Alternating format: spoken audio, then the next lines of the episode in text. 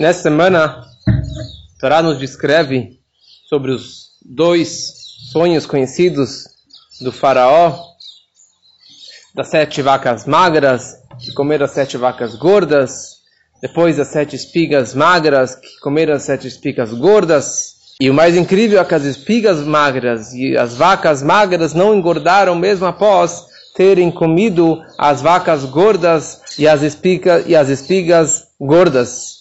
E o faraó ficou surpreso, não sabia como realmente é, interpretar esse sonho, chamou os maiores interpretadores de sonhos, os magos, os feiticeiros, tentaram interpretar, você terá sete filhas e depois vai enterrá-las, e outros tipos de interpretações, mas nenhuma delas satisfez o faraó por causa que realmente o sonho era bem contraditório. Sete vacas gordas, depois as sete vacas magras que engole, depois não engordam. E por que repetiu? E na prática, o copeiro-chefe que havia salvo, é, sido salvo pelo faraó há pouco tempo, há um ano, e ele conhecia o Yosef, o José, da prisão, ele virou para o faraó e disse: Eu me lembro do meu pecado, que eu estava na prisão e eu deveria ter mencionado, eu tinha prometido para o Yosef que eu iria mencioná-lo perante o faraó e eu me esqueci. E ele soube realmente interpretar o nosso sonho e foi exatamente isso que aconteceu. E o faraó chamou Yosef e mandou cortar o cabelo dele, tirar ele do buraco trocaram a roupa dele e trouxeram ele perante o faraó. Isso era no dia de Rosh Hashanah. No dia de Rosh Hashanah, Yosef ele saiu da prisão. E pela honra do rei, para não arriscar a sua vida, ele poderia realmente ter é, cortado o cabelo no dia de Rosh Hashanah. E como é conhecido, o Yosef, ele interpretou o sonho para o faraó, dizendo que seriam sete anos de fartura, de muita comida para o Egito, mas depois haverá sete anos de fome, de falta de comida. O ponto que as vacas magras comeram as vacas gordas e não engordaram significa que não, não será lembrado nada de toda a fortuna e a fartura e a comida e a gordura que eles tiveram durante os sete anos, porque a fome será tão terrível, tão, tão forte, que não será lembrado nada disso. E por isso, o meu conselho, disse Yosef, que você deve é, escolher alguém sábio e inteligente e responsável por o Egito e dividir a terra do Egito e preparar a comida para os próximos sete anos de fome. E o que significa que cada pessoa deve dar um quinto da sua colheita do seu terreno para o faraó. E isso será guardado com o faraó, debaixo do faraó, em depósitos, em armazenamento especial para poder salvar e armazenar e não apodrecer toda essa comida. Apesar que o Egito tem muita umidade por causa do Nilo e nada consegue aguentar na tecnologia daquela época por tanto tempo, por sete anos, mas existe uma técnica especial, falou Yosef, que você consegue misturar outros tipos de plantações e de produtos, que isso vai conseguir manter aquelas sementes e aquela comida. A verdade é que havia um decreto sobre o Egito que tivesse 14 anos de fome. Outros dizem 28 anos de fome. E outros dizem 42 anos de fome. Só que Yosef, ele rezou que tivesse somente sete anos de fome. Não mais do que isso. E o resto ficou para um futuro na época do Yehezkel, do Ezequiel. Qual é a razão dos céus que foi decretado essa fome terrível sobre o Egito? Porque o caminho de Deus é que ele prepara a cura antes da doença. Já existe a solução, o antídoto, antes de surgir a doença. E desde a época de Abraham, vindo do patriarca Abraham, já foi, já foi decretado sobre o povo de Israel que eles seriam escravos no Egito por 400 anos. E Deus prometeu para Abraham que após essa escravidão eles sairão com muita fortuna, com muito e muito dinheiro. E quando Yosef chegou no Egito, o povo egípcio e o palácio, o povo era muito, muito pobre. Não tinha nenhum tesouro no palácio. E por isso foi decretado dos céus que tivesse uma fome terrível em todas as terras ao redor, para que todos viessem comprar comida, trigo e sementes no Egito, e dessa forma o Egito estará explodindo, transbordando de ouro e de prata. E daí, quando anos depois, quando o pai de Yosef, Jacob Avino, e seus filhos vieram para o Egito, e aí começou a se concretizar os 400 anos de, escra de escravidão no Egito, que na prática foi dado um desconto para 210, mas naqueles, momentos, naqueles anos, cumprindo o pacto entre as partes, que foi a promessa de Deus com Abraão, quando eles saíssem do Egito, com Moshe Rabbeinu, no êxodo, nas saídas do Egito, após a escravidão, eles tivessem realmente muito dinheiro para levar do Egito. Mas aqui nós concluímos que tudo o que os judeus levaram do Egito era de uma forma permissível. Porque Yosef foi aquele que causou todo esse dinheiro, toda essa fortuna incontável, incalculável que caiu no Egito. Porque se não fosse Yosef, ninguém saberia como lidar e todos morreriam com a fome no Egito. Faraó questiona Yosef.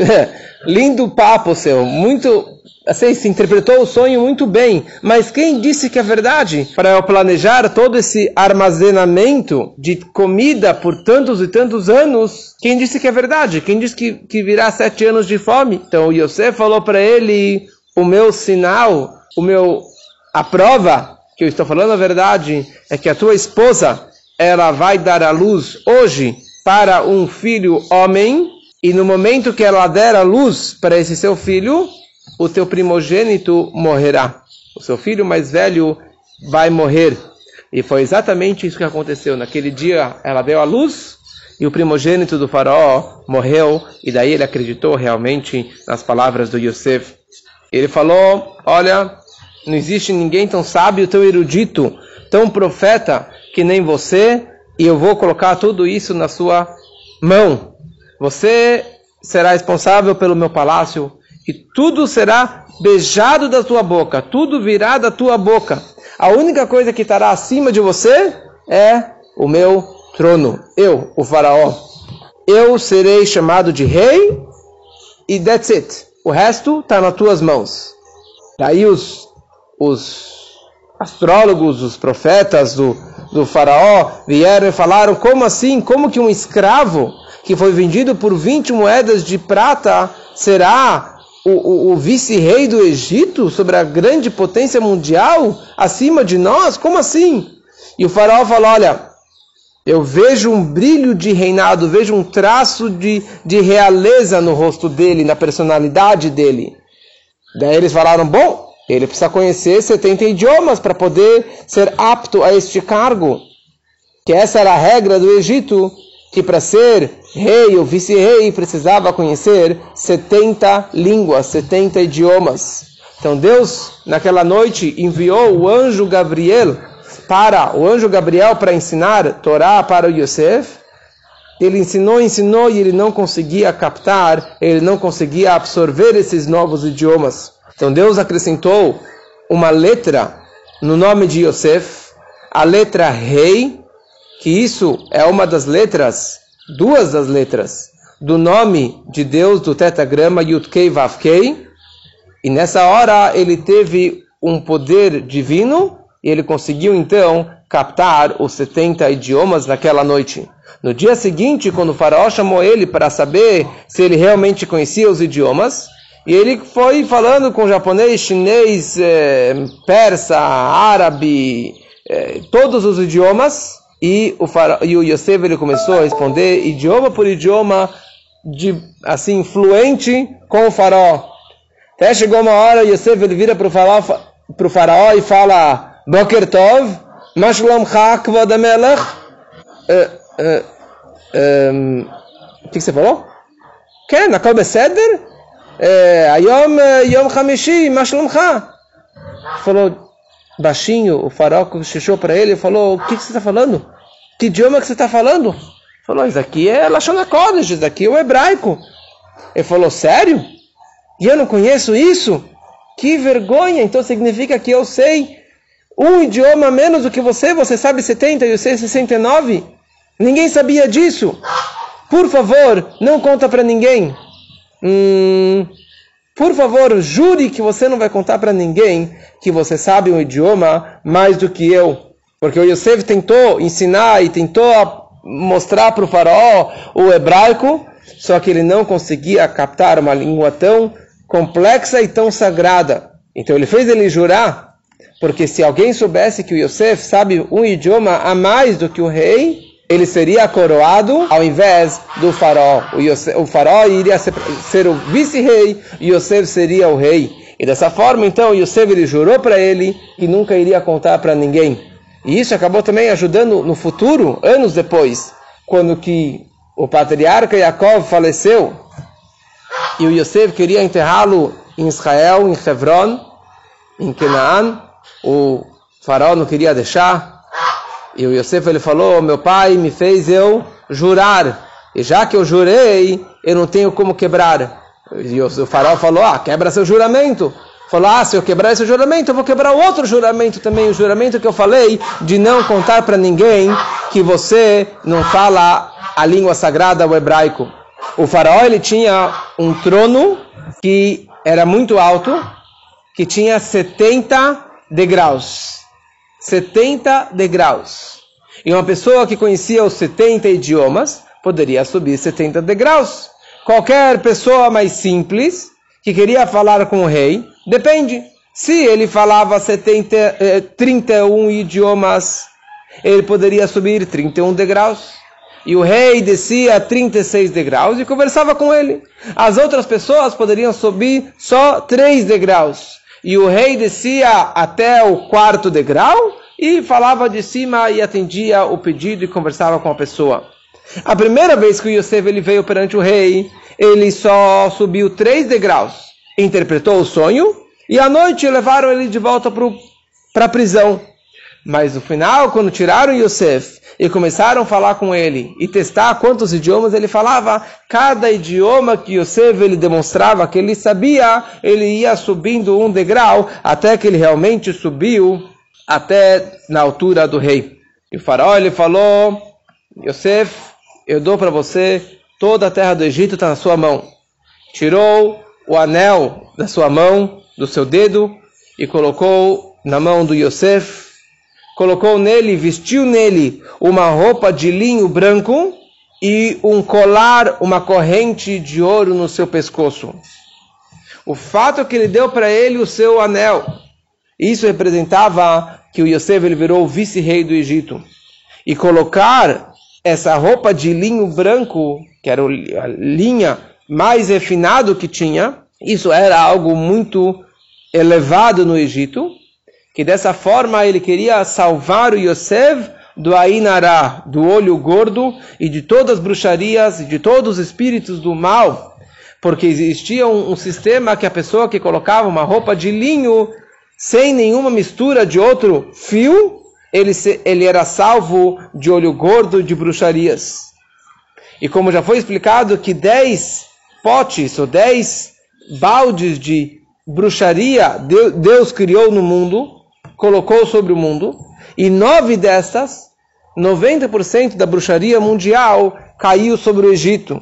Então ele colocou essa roupa de linho para realmente proteger o Yosef de qualquer tipo de bruxaria e dos bruxos, dos feiticeiros que todos estavam com muita inveja do Yosef. Deu para ele uma carruagem real e fez com que montasse na segunda carruagem que tinha e aclamaram diante dele Avrech. O nome dele virou Avrech, porque Avrech, em hebraico, ele é Av, ele é o pai com sabedoria, mas ele é Rach, ele é jovem de idade, porque Yosef ele só tinha 30 anos quando ele virou vice-rei do Egito. E o rei fez o seguinte: ele trouxe 3 mil homens com instrumentos musicais cantando perante o Yosef. Isso era a honra do Yosef perante todo o Egito, era a apresentação dele perante todo o povo. 5 mil lutadores, soldados com espadas estendidas nas suas mãos e outros tipos de armas. 20 mil dos maiores ministros, pessoas importantes na, na realeza, todos desfilando perante ele. Várias e várias pessoas com perfumes e aromas para dar um, um cheiro gostoso. E todas as mulheres, elas subiam nas janelas e nos telhados, elas ficavam enxergando Yosef, a sua beleza, e o rosto dele brilhava como a lua cheia. Vinte homens iam correndo na frente do Yosef e anunciando e gritando a seguinte frase: Zé Raiz, este é o homem, Shamelech Hafetz que o rei ele ama, ele gosta dele e colocou ele como seu vice-rei. E todo o reinado depende da boca do Yosef. E todo aquele que negar as suas ordens e não se curvar perante o Yosef será morto, porque isso é contra a vontade do rei. E quando, quando Yosef passava pelas ruas, se afastavam dele e se curvavam perante eles e também beijavam a areia que ele pisou. Só interessante que isso aqui foi uma ordem do faraó, né, que Yosef ele queria, não era um pedido do Yosef, porque isso aqui é proibido, só que era uma ordem do faraó. E isso era a grande recompensa que Yosef ele teve dos céus por não ter pecado com a mulher do, do ex-patrão dele, do Potifar.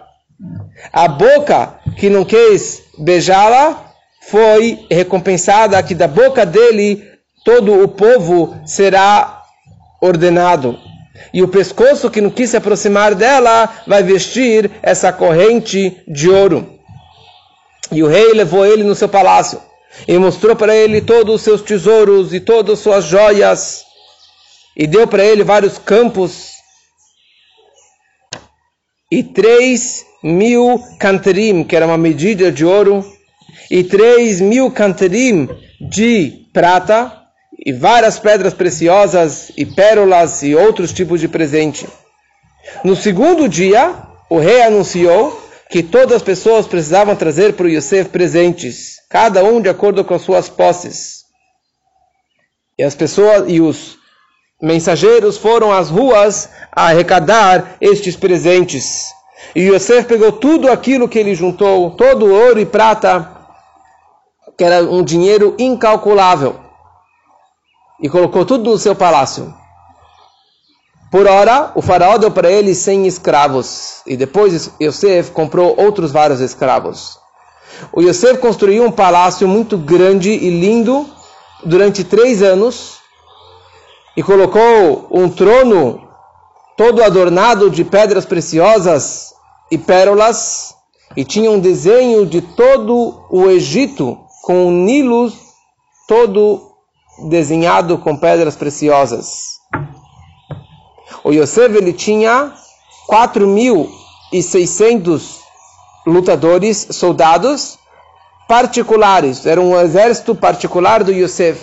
E sempre que tinha uma guerra, ele ia com seus soldados. E o, e o faraó mudou o nome de Yosef e falou: seu nome é Safnat Paneach. Safnat Paneach significa que todos os Safnat, todos os escondidos e os segredos, eles são revelados perante ele, ele consegue interpretar tudo isso.